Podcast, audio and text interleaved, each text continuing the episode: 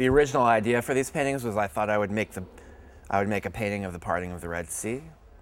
Um, you know, the, when Moses, well, when God parts the Red Sea, and uh, I've made a couple of things since then. There was this, there was this big flood in New Orleans in, in the United States that uh, happened actually after the first one. Um, but I began to start thinking of this idea of, of a flood or the, the end of everything. And um, how the end of everything would probably be, you know, quite beautiful in some ways. It's this idea of like making what you're most afraid of as beautiful as possible.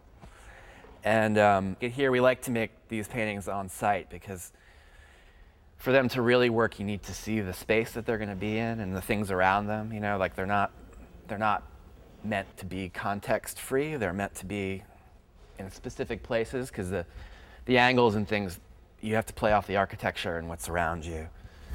Um, and so today we'll be doing the second pour on this painting. Um, so the idea of like this being a flood, like it might look like an abstraction, but in my opinion, it, it's a pretty good attempt at making a painting of the end of everything. You know, it's like so I see these as more like pictures, not not so much as abstractions. We're actually flooding the canvas. You know, there's a sort of realism to it, I think. And that's why I use so much red paint too, because red red paint, it's hard not to see red as blood, you know, like red is almost always bad. And um, so what's so great about red is it's like it's a color, but it's also the contents of our bodies too at the same time. So blood and paint, the, the idea is to get rid of the distinction between those two as well. Um, and then, uh, I mean, and then you know the, the other sort of inspiration for this work is the Museum of Modern Art in New York City recently redid their museum, and they rehung this. They have this big Barnett Newman painting called, and it's this massive red painting with this stripe in the middle, and I, I just when I saw that painting, I all of a sudden realized it's like the, the experience of seeing red. It's a vis, it's a visceral thing. You know, it doesn't matter if it's a red stop sign or a red bird, or it always means like look at me. And um, usually in the natural world, it means something dangerous, um, which is kind of interesting because everyone's filled with red somehow. Um, it's interesting. We should all have the same color blood, you know. Um, but I began to start thinking of these paintings as like reverse Barnett Newmans, like Barnett Newman and backwards. So I called this painting the other way. He has all these paintings with these stripes that he calls the way, and um, this is the other. It's the other way. It's the reverse of Barnett Newman.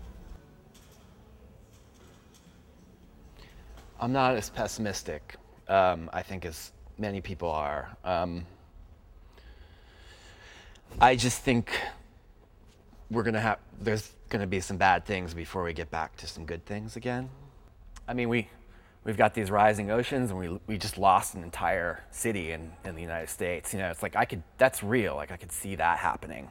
But there's like, you know, there's more room inside, you know, and a lot of my colleagues, like I think the reason they're making that work is to draw attention to it so we can change it. I mean, that's already a sort of optimism, you know. They're making work about it. If they were really pessimistic, they would they would just, you know, I don't know. They wouldn't do any. I mean, they would just sit down, right? And so